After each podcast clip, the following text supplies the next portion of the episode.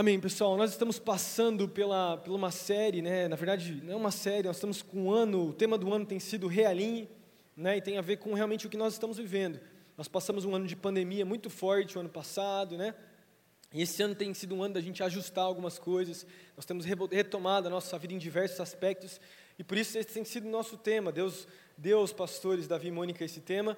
E enquanto eu, eu preparava né, para compartilhar uma mensagem, eu até estava tentando encaixar, eu acho que tem a ver com a realinharmos o nosso coração, a nossa vida, mas o, o tema que eu queria deixar nessa, nessa manhã para todos nós aqui seria vivendo na luz, caminhando na luz, caminhando na luz, vivendo na luz, é o que o Senhor chama todos nós para vivermos e para uh, estarmos, né? E o texto que eu quero usar com vocês como base está lá em 1 João, do capítulo, do versículo 1, perdão, ao versículo 10. Nós vamos ler todos esses versículos. Mas antes disso, né, eu sempre gosto muito de contextualizar. Você sabe que para você poder entender o texto de verdade, você precisa entender o contexto do texto. Quem era o autor? Por que ele escreveu? Quem era, a, como estava a igreja naquele momento? Né? Qual era o contexto histórico, até cultural, e contexto da igreja local, o que estava acontecendo dentro da igreja para o autor que escreveu, uh, escrever aquilo que ele escreveu mesmo. Né? Qual era o contexto? E tudo isso é muito importante para você extrair do texto, extrair da Bíblia aquilo que ela quer dizer para nós, e falar, e aplicar para os dias de hoje, aplicar para a nossa vida, para a nossa cultura, para os nossos corações. E eu, antes de eu, de eu, entrar então na palavra, que uh, esse texto vai ser basicamente que ele vai falar bastante sobre andar na luz, e esse vai ser o tema da mensagem. Você vai perceber que eu quero fazer um contraste entre João, o João que estava escrevendo a carta nesse momento. Sabe que João foi um dos discípulos ali de Jesus que caminhou com ele. Mas o João do momento aqui de, de 1 João, um João mais idoso já. É dito que provavelmente esse momento que João escreve, 1 João, 2 e 3 João, ele tem aí por volta dos seus 80 anos a 85 anos de idade. Ele estava escrevendo essas cartas, né, era uma, uma carta meio que geral ali, né, mas logo depois de ele escrever essas cartas, ele é exilado numa, numa ilha chamada Patmos. E lá naquela ilha, né, enquanto ele estava exilado, ele tem uh, Deus encontra ele, ele escreve o livro de Apocalipse. Né? Então algo muito forte acontece. Mas ele era o último dos apóstolos, o último dos discípulos que tinham caminhado com Jesus. Nesse momento, na carta, em 1 João, é o momento onde todos os outros discípulos, outros apóstolos já tinham morrido. Paulo já tinha sido morto, Pedro já tinha sido morto, né, por volta de 67, 65 ali, uh, depois de Cristo. Já tinha começado a perseguição aos cristãos, Nero persegue os cristãos no ano 70 depois de Cristo. Muita coisa acontece naquele tempo. E a igreja, é, até não é que faltava de líderes, mas os primeiros líderes da igreja primitiva, que eram os, os apóstolos, já tinham todos praticamente morrido. E João se vê nesse momento sozinho. E ele escreve, você percebe na carta de 1 João, João escrevendo como como já um pai na fé para essas igrejas. João, como um homem que tinha caminhado com Jesus, tinha visto todo o processo da igreja começar, todo o livro de Atos acontecer, ele tinha acompanhado tudo isso, né? E ele era já um homem experiente nesse momento. Tanto que você vê na, na, na carta de 1 João, 2 e 3 João, ele diversas vezes chamando a, a igreja de meus filhinhos. Meus filhinhos. E quando eu imagino João falando assim, eu imagino ele como um idoso, assim, mais, mais velhinho, tipo o meu avô, pastor Samuel, sabe? Aquele jeito carinhoso, minha avó, minha avó Lígia, que sempre chega para abraçar, aquele jeito, não pode abraçar agora, né? Minha avó, ela fica se apertando no coração, né? Tá lá na casa, chega às vezes na casa dela, ela quer abraçar, quer pegar, a gente fala, avó, segura aí, não abraça, cuidado com os meninos. Enfim, vai voltando para a mensagem. Eu vejo João dessa maneira, João já como um, alguém experiente na fé, amando as pessoas, compartilhando as, com as pessoas, também confrontando, porque você vai perceber que a mensagem era uma mensagem de confronto, de desafio, mas muito gracioso na sua forma de falar, por causa de toda a experiência que ele tinha passado. Então você vê João nessa maneira, agindo dessa forma, escrevendo dessa, dessa forma. Mas esse é um João completamente daquele primeiro João que Jesus tinha encontrado. Você lembra que João, quando ele é escolhido por Jesus, né, acontece lá que ele chama Pedro, Tiago e João. Eles saem e começam a, a caminhar com, com Jesus. Né? Tinha André também. Mas é, a gente percebe que quando Jesus ele chama João, a gente percebe João um cara muito enérgico, né? um cara forte na sua forma de falar, um cara que se levantava assim. Ele até chamado ele e o seu irmão Tiago de filhos do trovão, né? os filhos de Zebedeu, filhos do trovão. E você vê diversas vezes quem era o João lá do primeiro, do primeiro momento que Jesus encontrou ele. Eu até peguei uns, uns momentos aqui. Se você lembrar comigo, tem um momento na, lá no começo do ministério de Jesus, que Jesus ele passa pela uma, uma, uma vila dos, dos, samaritanos, e daí tem certo momento que João, como um judeu que não gostava dos samaritanos, você sabe que tinha uma rixa muito grande entre samaritanos e judeus, ele chega para Jesus e ele fala assim, Jesus, você quer que a gente peça para Deus mandar fogo do céu e consumir esses, esses caras aqui? E daí Jesus fala, não, não, não funciona assim, João, não é assim que eu quero que as coisas funcionem. Mas João, naquele zelo dele, errado, da maneira errada, um cara forte, né? a gente vê diversas vezes Pedro também sendo assim, né? impulsivo, mas João também era um cara de, de força na sua, na sua personalidade, de fala. Né? Tem um outro momento onde João está passando junto com os discípulos, e ele avista, ele vê então um, um, certas pessoas ali expulsando demônios no nome de Jesus. E daí ele vê que os, que os caras que estavam fazendo isso não eram discípulos de Jesus, não, eram, não faziam parte dos doze ali, dos mais próximos. Daí João já chega para Jesus e fala: Olha, você quer que eu vou lá, Jesus? Você quer que eu vou confrontar esses caras? Você quer que eles parem de, de, de, de expulsar os demônios? Daí Jesus fala: Não, não, não, não é assim, João. Não funciona dessa maneira. Aqueles que não estão contra nós, né, estão com a gente. No sentido de trazer unidade para aquele que, que eles estavam caminhando. A gente nem sabe o contexto desses caras, quem eram eles, mas nós sabemos que eles estavam usando o nome de Jesus também. E Jesus ele estava ensinando também um, um princípio para João de que a, unidade, o que aconteceria mais para frente até na igreja. Mas nós percebemos então um João, como eu falei, é, muito enérgico, muito forte na sua maneira de lidar. Outro, outro, outra história que eu lembrei foi quando, ah, é, cadê que, quando, quando João estava sentado ao lado, ao lado de Jesus, ele, ele pede, se você lembrar comigo, eu começo a pensar na história, eu lembro que, você chega, se você lembrar comigo, a, a mãe de, de, João e de Tiago chega para Jesus e fala, né, ah, Jesus, será que os meus filhos podem sentar um à sua direita e um à sua, à sua esquerda? Lembram disso? Eu nessa história, eu fico imaginando talvez João ou Tiago chegando para a mãe ali dos dois, ele falou, olha sua mãe, vai lá, fala com Jesus, pede para a gente ficar aí. No... E daí Jesus fala assim, como? Não, não funciona dessa maneira. É, aqueles que vão sentar do meu lado, a minha direita, a minha esquerda, não sou eu, não, não convém a mim decidir ou falar. Daí ele, Jesus inclusive fala para para essa mulher e para João e para Tiago, olha só, vocês podem beber, beber do meu cálice, né? ele fala para João, perdão, e João fala, sim, eu posso, não sabendo que Jesus viveria, morreria, né? E daí Jesus fala: não, realmente você pode, porque você vai viver muitas coisas, mas não é assim que funciona. E daí, naquele contexto, você vê os discípulos é, irritados com João, irritados com Tiago, por causa dessa, desse pedido para Jesus. Mas o ponto é que nós vemos o contraste. Um João com maturidade, já idoso, com experiência, amando as pessoas, e o outro é um João né, impulsivo, forte na sua maneira de falar, de agir. Você sabe que até nas, na carta de João, né, no Evangelho de João, ele, ele, ele se coloca como o amado, né? Ele dá esse título para ele mesmo. Você percebe que em nenhum dos outros evangelhos falam que João era dão esse título para João, quer dizer, João ele se colocava nesse lugar, tem um lado positivo disso também. Mas esse é o contraste, esse era João que estava escrevendo a carta. E ele amadurece, esse João do primeiro aí do momento com Jesus, ele amadurece, ele vive, ele passa todos os momentos que a igreja passou, né? As perseguições, ensinando as pessoas, até chegar naquele momento que ele escreve a carta de 1 João. E daí nós temos o contexto da igreja local nesse momento.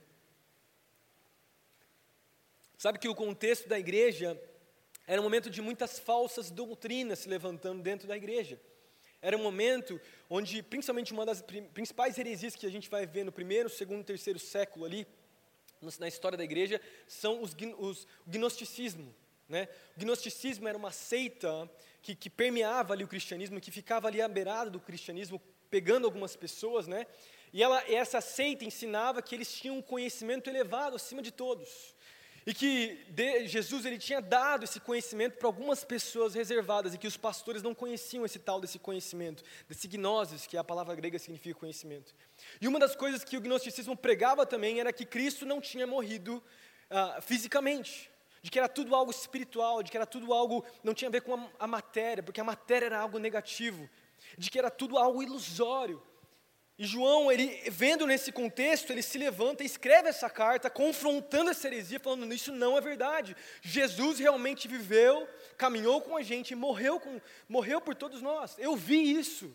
A gente vai ver no comecinho dessa carta, João falando e tratando dessa forma. Mas esse era o objetivo de João, falar a respeito disso, falar de, a respeito de quem Cristo era. E eu vejo uma das coisas mais fortes nessa carta é tratar a respeito, ah, ah de trazer uma força sobre quem era a igreja, por que eles eram igreja, né? quem tinha estabelecido a igreja.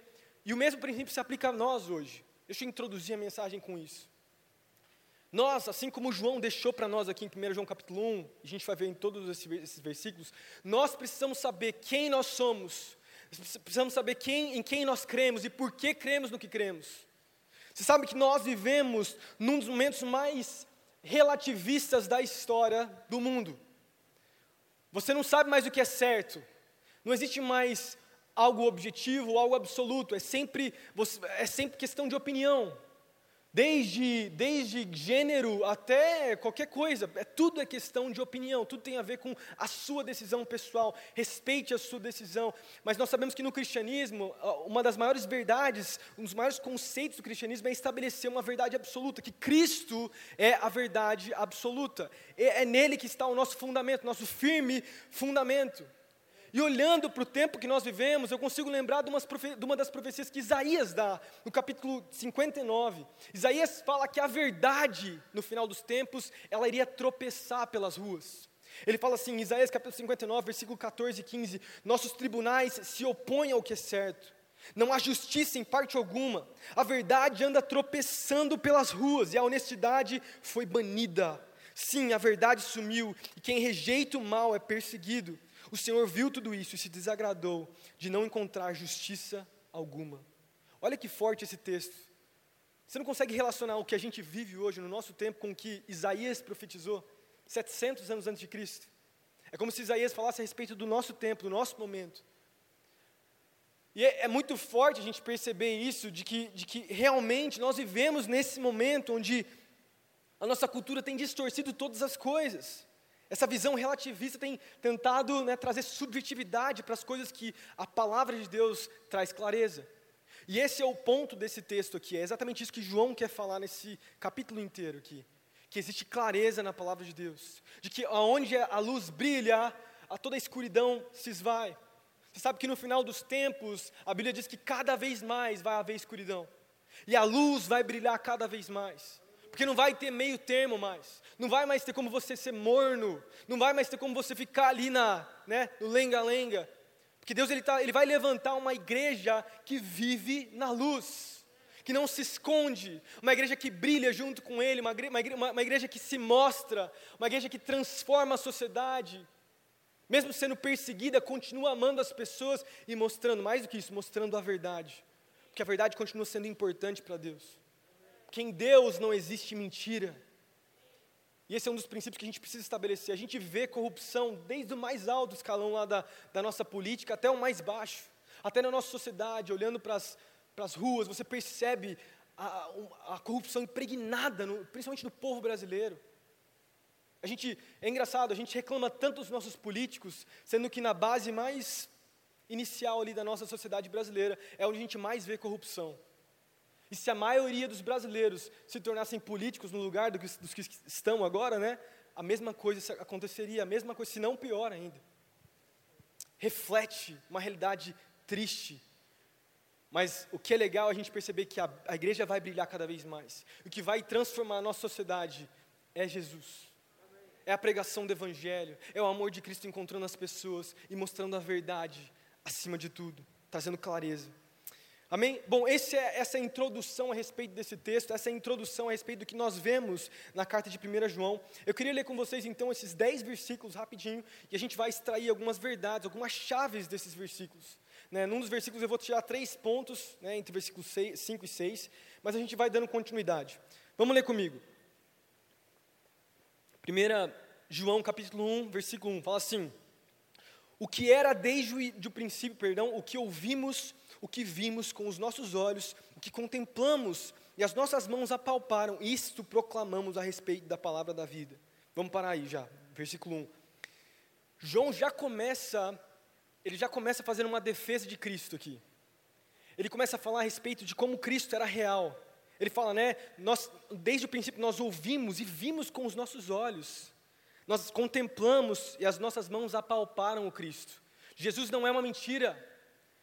Jesus morreu por nós, é isso que, que, que João está falando aí. Os, os gnósticos, como eu falei para vocês no começo, estavam dizendo que Jesus não tinha morrido, que tinha a ver com conhecimento, com algo a mais. E daí João começa já confrontando: olha só, Jesus viveu, Jesus caminhou na terra, ele nasceu, caminhou na terra, comeu conosco, né? a gente teve tempos com ele, e ele morreu por nós, nós vimos, nós contemplamos a sua glória.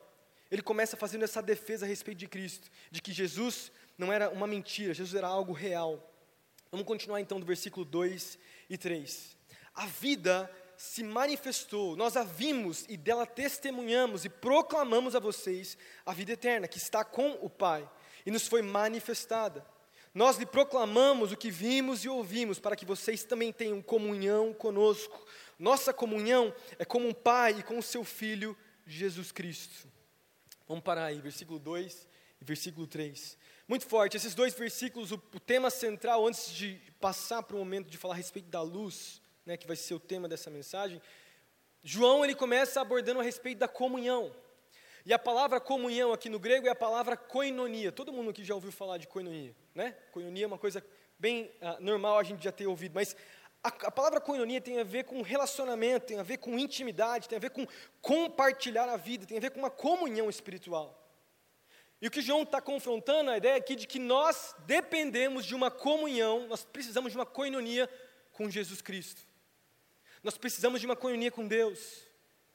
Nós precisamos de uma coinonia com os nossos irmãos. E deixa eu falar sobre comunhão agora e talvez te desafiar nessa manhã. Sabe que muitas pessoas têm tirado a autoridade, não a autoridade, tirado a importância da igreja local. Quando João, não só João, mas Paulo, outros autores ali junto com o Senhor, né, no Novo Testamento abordam a questão da coinonia, a questão da, da companhia aí, né, da comunhão, eles não falam a respeito somente da coinonia com Cristo, mas com os irmãos. E o que eu mais tenho visto como pastor, eu, eu falo agora da minha área como pastor de jovens, né, antes como pastor de adolescentes no ano passado, é como a pandemia esfriou tantas pessoas, como a comunhão se tornou algo não tão importante para muitos.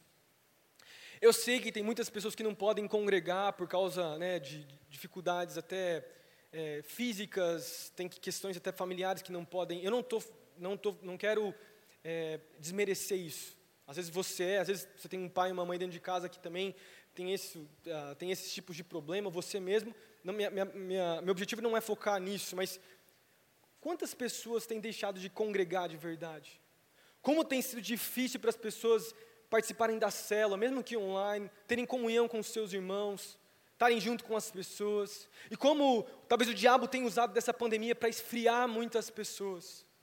E Deus, Ele tem nos chamado, eu quero falar, até o tema é realinha aqui do ano todo. Deus, Ele quer realinhar os nossos corações, aquecer alguns que estavam frios e mornos, e trazer realmente de volta para esse lugar de comunhão, porque nós dependemos da comunhão com o Espírito Santo, com Deus, mas também com os nossos irmãos. Não existe comunhão com Jesus sem haver comunhão com os irmãos. A Bíblia é clara em dizer isso. Você não consegue viver cristianismo pleno sem ter uma igreja local onde você é enraizado, onde você tem amigos, amigas, onde você tem prestação de conta, onde você ama irmãos, onde você se entrega, onde você está junto. Não existe. Não tem como você amar Cristo e não amar a igreja. Não tem como. E tem muitas pessoas que vivem assim, principalmente nesse momento de pandemia, que têm se distanciado, têm se isolado, têm ficado né, à mercê ali e você percebe, olhando até para, por exemplo, um exemplo besta aqui agora, mas quando você pega no reino animal, você pega lá uma, uma manada, por exemplo, de búfalos ou qualquer tipo, o leão, quando ele vai atacar uma manada, ele vai naquele que está isolado. Ele vai naquele que às vezes está doente, né? mas tem contexto também daqueles que ficam isolados, que acabam ficando para trás. Porque o diabo, a Bíblia diz isso, que ele está como um leão ao redor, ele quer tragar aqueles que estão distantes. O diabo quer te isolar. Ele quer te isolar. Eu não estou pregando contra o isolamento, tá bom? Aqui. Eu sei que em alguns momentos a gente teve que fazer isolamento, lockdown, coisa do tipo para se guardar. Eu não estou falando contra isso. Eu estou dizendo que muitas pessoas usam disso para não congregarem, para não estarem juntos até online e não estarem aqui também. Pessoas que poderiam estar aqui já. E Deus ele está nos chamando de volta para congregarmos juntos, Deus está nos chamando de volta para estarmos juntos, em unidade, amando uns aos outros, com as nossas células, construindo a nossa vida. Você não foi feito para se isolar. Você não foi feito para caminhar sozinho.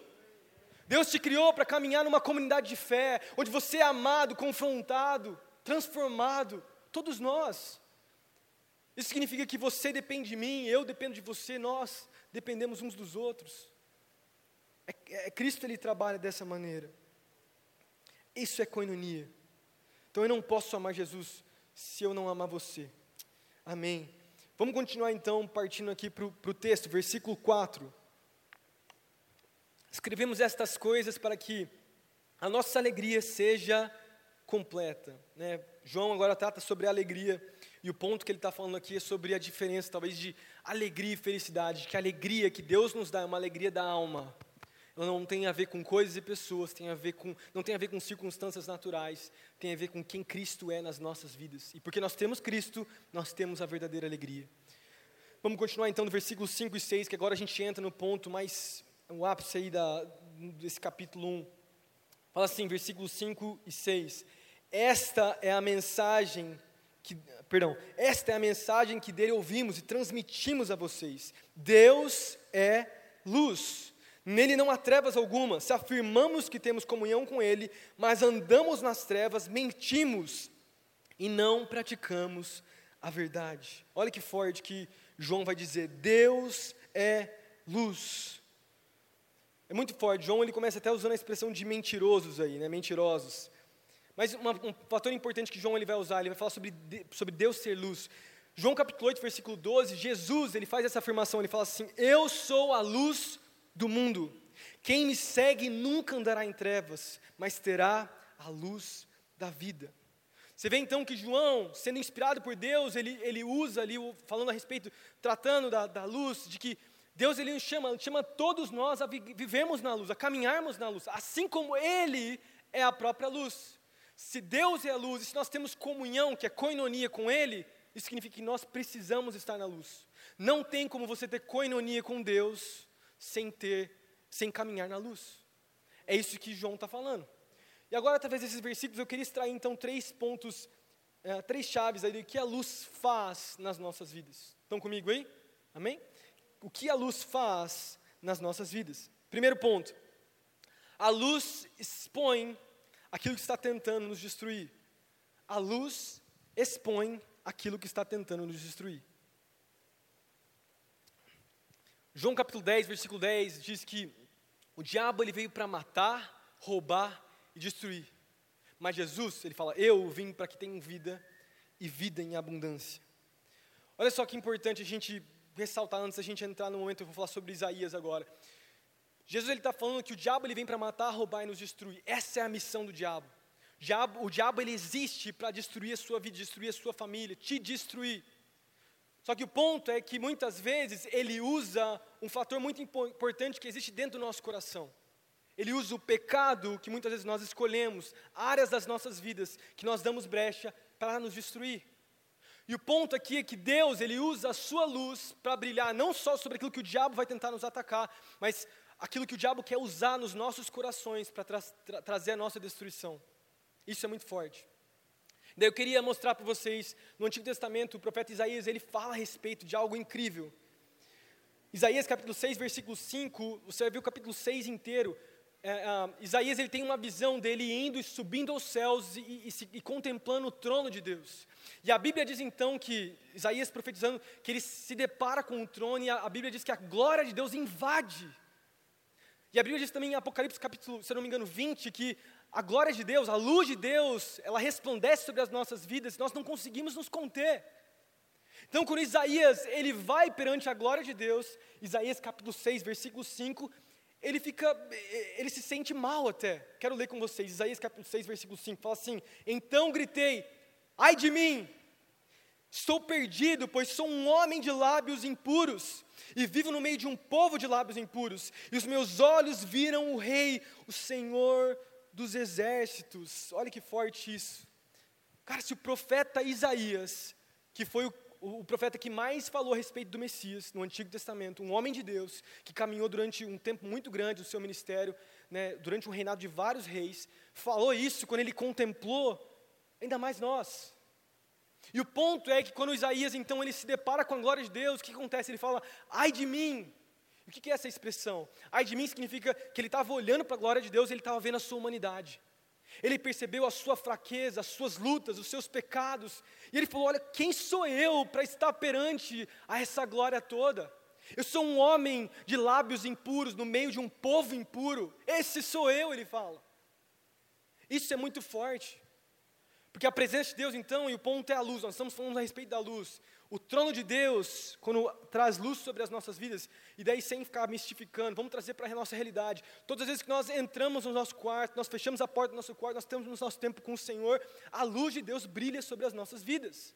E toda vez que a luz brilha sobre nós, a, a, o nosso pecado é exposto. A nossa vida é exposta, as nossas fraquezas, as nossas lutas, as nossas dificuldades são aparentes. Mas quando Deus faz isso, Ele não faz isso com a intenção de trazer julgamento.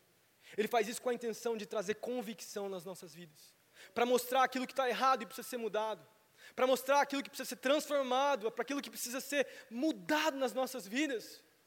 Isso, isso acontece com o profeta, continuando ali, Isaías capítulo 6, versículo 6 ou 9, fala assim: Então um dos serafins voou até mim, trazendo uma brasa viva, que havia tirado do altar como uma tenaz. Com ela tocou a minha boca e disse: Veja, isto tocou os teus lábios, por isso a sua culpa será removida e o seu pecado será perdoado. Então ouvi a voz de Deus, perdão, a voz do Senhor conclamando: Quem enviarei?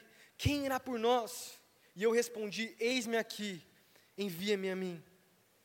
É muito forte isso.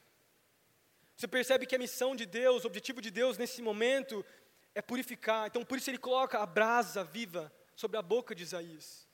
A intenção de Deus naquele momento não era trazer julgamento, apesar de Isaías é, é, é, merecer aquilo, e nós também merecemos. Mas por causa, e aqui é um momento que Isaías vive de, onde a graça de Deus alcança ele mesmo no Antigo Testamento. E nós aqui no Novo também vemos isso. Quando Deus ele invade as nossas vidas com a sua luz, a luz brilha, o pecado é exposto, nós temos discernimento dos nossos pecados, mas não vem julgamento sobre as nossas vidas. O que vem é purificação. Nós somos transformados, mudados.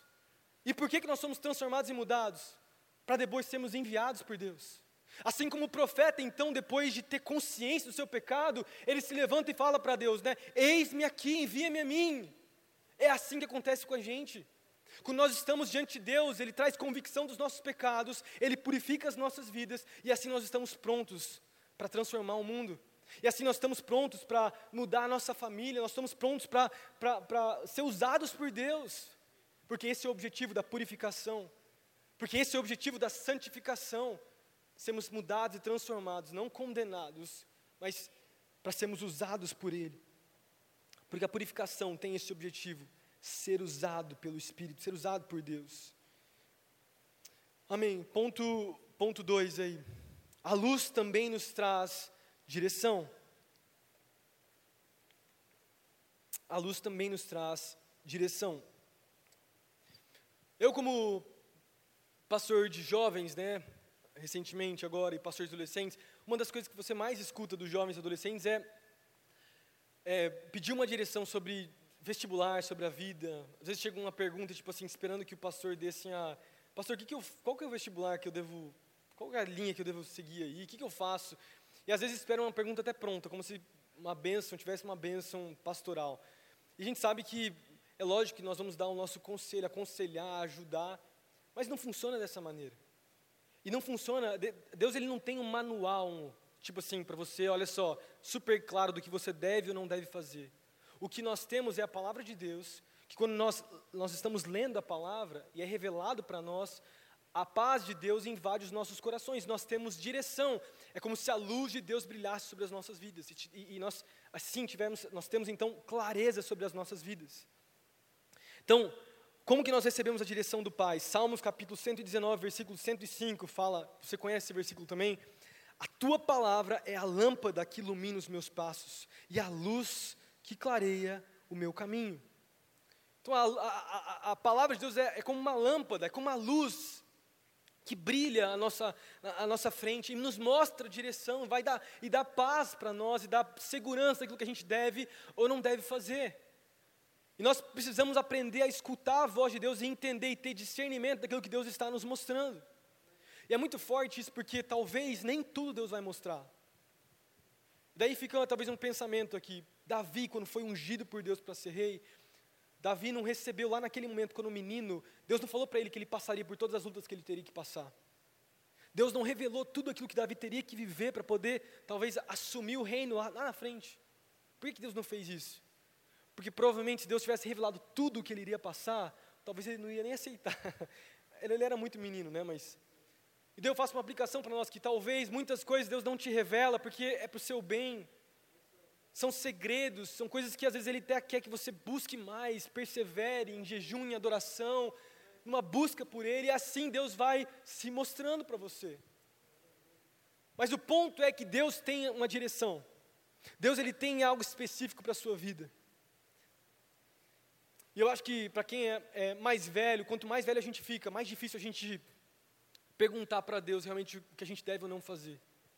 Talvez para os mais novos, por causa da inocência e por causa da falta de experiência, é muito mais fácil pedir ajuda e buscar a Deus para conselhos. E daí, quando nós vamos ficando cada vez mais velhos, a gente já tem uma certa experiência. Eu estou longe disso ainda, sou muito novo. Mas é verdade, você vai cada vez mais se sentindo autossuficiente, você acha que na sua própria força, nos seus próprios entendimentos, você consegue decidir pela sua vida. E o, o Evangelho nos ensina que quanto mais dependentes nós somos de Cristo, mais Ele vai fazendo, mais clareza nós vamos ter a respeito do nosso futuro, a respeito do que Ele tem para nós, e Deus tem coisas para nós. Agora nós precisamos aprender a escutar a voz de Deus, escutar aquilo que Ele tem para todos nós. Amém? Amém. E por último, para mim entrar no terceiro, último ponto aqui, a gente vai continuar o capítulo, né? A luz de Deus elimina toda distorção e confusão. A luz de Deus elimina toda distorção e toda confusão. Legal. Você já percebeu como a, como a escuridão ela distorce as coisas, ela traz medo, insegurança para nós? Você já foi, talvez, você foi acordado com muita sede ou vontade de ir no banheiro, talvez à noite, estava dormindo gostoso, acordou, daí você se levantou para ir no banheiro, enquanto você estava andando, estava indo no banheiro ou indo lá na cozinha pegar uma água, você escutou um barulho estranho vindo da janela. Bateu um vento, e de repente, bateu, algo, algo bateu na janela. Aí você olhou para a janela, não tinha ninguém ali. Daí você bateu de novo. Daí você ficou com medo, seu coração começou a palpitar ali. Aí você foi bem devagarinho, ninguém está vendo, né? seus filhos não estavam vendo, nem sua esposa, você machão para eles, mas ali à noite não tem nada de machão não. Foi lá devagarinho, na hora que você olhou na janela, você viu que não era um cara com um machado querendo te matar. Você viu que na verdade era uma planta batendo por causa do vento. e o ponto é, é verdade, se fosse três horas da tarde, você não ia, você ia olhar, ver a janela lá, vendo a planta batendo, você ia falar, não, não é nada, não tem nada ali, né? Mas porque está escuro, a gente distorce as coisas. Porque está escuro, a gente tem medo. Porque está escuro, a gente fica inseguro. Porque tudo aquilo que tem escuridão tem incerteza. E o que a gente percebe é Deus chamando todos nós a vivermos uma vida na luz. A vivermos uma vida na luz. Porque na luz há certeza, não há mentira. Porque na luz nós somos quem realmente somos. E o problema é que tem muitos cristãos que vivem duas vidas. Não vivem a verdade de verdade. Só que o Evangelho, a Bíblia vai nos ensinar que nós somos chamados a vivermos uma vida de verdade. Não existe mentira. Não existe mentira no reino de Deus. E tem tantas coisas que às vezes Deus quer fazer nas nossas vidas e Ele não faz porque existe mentira. E Deus não habita na mentira. Às vezes tem problemas, tem lutas pessoais, alguns talvez até tra algo travado no trabalho, travado no casamento e não funciona e não vai. Mas ainda tem escuridão. Se não tiver verdade, se não tiver verdade e clareza sobre aquilo que você está vivendo, Deus não vai agir, porque Deus não age no meio da mentira. Quantas vezes eu ouvi pais chegando para mim com adolescentes falando: Ó, oh, pastor, ó, meu filho está assim, está assado, está fazendo isso, e pornografia, e caiu, não sei o que lá. Daí você vai ver a vida do pai, o cara está longe de Deus. Ele, o pai vive nas trevas e quer que o filho vive na luz. Não tem como, Deus não age na escuridão, não tem como Ele trabalhar com a mentira, Deus trabalha com a verdade. Deus ele vai ao seu favor, ele faz coisas na sua vida quando você expõe verdadeiramente quem você é. Mas muitos de nós somos duas pessoas, uma pessoa à noite e uma pessoa durante o dia. A gente quer a verdade dos nossos filhos, a gente quer a verdade né, da nossa esposa, agora falando para os homens aqui, mas nós não somos homens de verdade. Muitos pais omissos, que não amam os seus filhos de verdade, que não corrigem os seus filhos da maneira correta, em amor, não têm proximidade, não têm tempo de qualidade, e por isso não veem o, o frutificar de Deus nas suas famílias, porque eles têm áreas da sua vida nas trevas, e Deus não consegue trabalhar nas trevas, Deus não habita em trevas, e a mudança não vai acontecer, enquanto você, homem e mulher de Deus, não se posicionar na verdade, não se colocar nesse lugar onde a luz de Deus vai brilhar e onde a bênção de Deus vai ser atraída. Porque Deus nos chamou para sermos assim. Você olha para o ministério de Jesus, era sempre pautado na verdade, não existia mentira. Você olha para a igreja primitiva, nunca tinha mentira, sempre tinha verdade. A santidade era presente. E porque a santidade era presente, a purificação era presente, o poder acontecia, os milagres aconteciam, Deus ele provia. Você lembra de Atos capítulo 5? As, é, Ananias e Safira, que são consumidos por Deus por causa de mentira. Quem sou eu para julgar? Não, não é meu papel. Longe disso, isso é um confronto para a minha vida também. Mas a pergunta fica aqui: será que tem áreas da nossa vida onde existe escuridão? Será que tem alguma área na sua vida que a sua esposa não sabe, ou que o seu esposo não sabe, ou que os seus filhos não sabem também?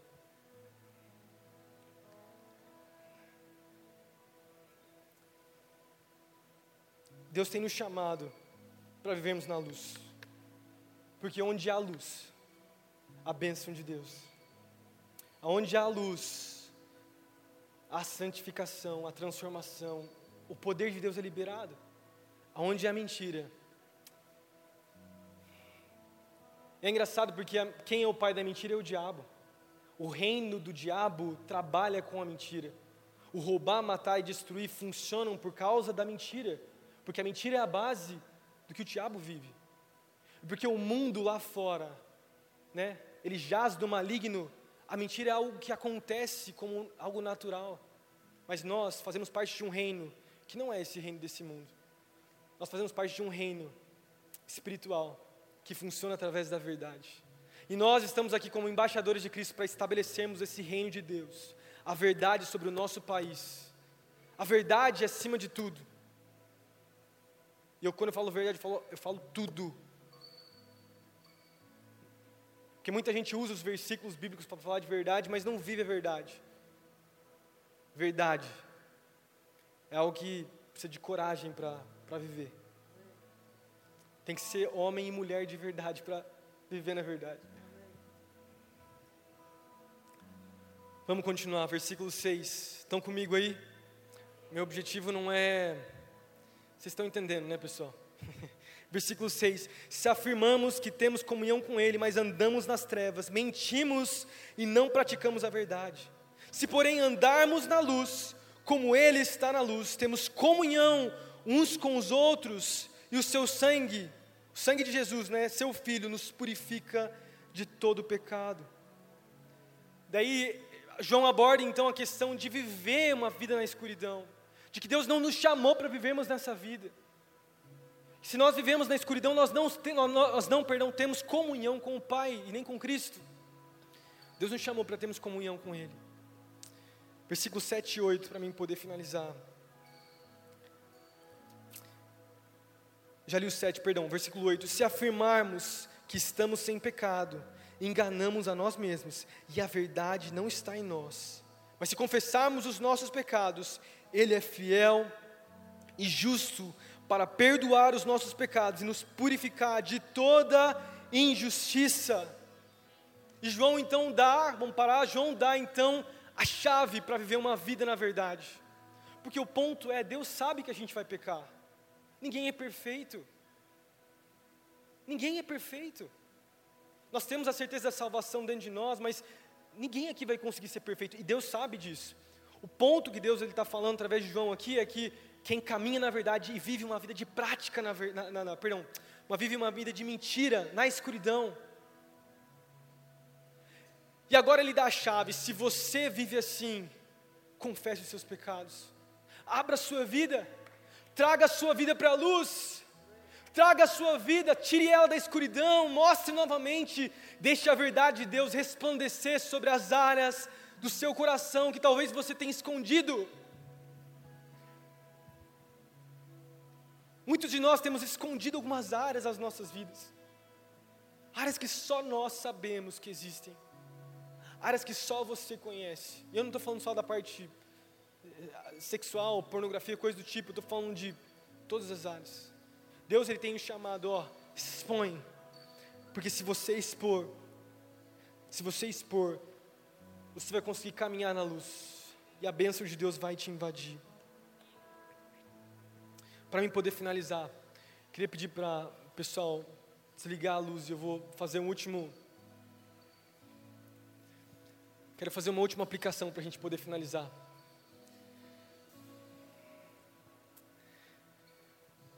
Você lembra quando você vivia aqui nas trevas? Você lembra quando você vivia nesse lugar de escuridão? Da onde Deus te tirou? Talvez aqui na escuridão você tinha uma vida de alcoolismo, você tinha uma vida, né, de adultério, uma vida, enfim, imoral, uma vida de vícios diferentes, muita coisa que você olha para trás e você fala assim: Deus, da onde o Senhor me tirou? Ele tirou desse império, o império das trevas, a escuridão. Jesus nos resgatou quando Ele morreu por nós e quando você encontrou, quando, perdão, quando Jesus te encontrou, você foi levado para um novo lugar, um reino de luz. E nesse lugar, Jesus te chamou para plantar os seus pés, mas mais do que isso, estabelecer a sua casa sobre a luz, a sua residência, você morar nesse lugar. O problema talvez que depois que passou um tempo, sem você perceber, você ouviu vozes lá fora. E você voltou algumas práticas dessa velha vida. E sem perceber, você estabeleceu novamente a sua residência, a sua casa, num lugar de escuridão. E em vez de habitar nas, na luz, você mora nas trevas e visita a luz de vez em quando. Mora nas trevas e visita a luz em alguns dias da semana. Mas Deus está nos chamando nessa, nessa manhã. Deus está te chamando nessa manhã eu não te chamei para viver na escuridão, eu não te chamei para ter uma casa nesse, nesse império chamado Império das Trevas. Eu te salvei, eu te transformei, eu te mudei para que você habitasse num lugar de luz, num lugar de verdade, num lugar de bênção.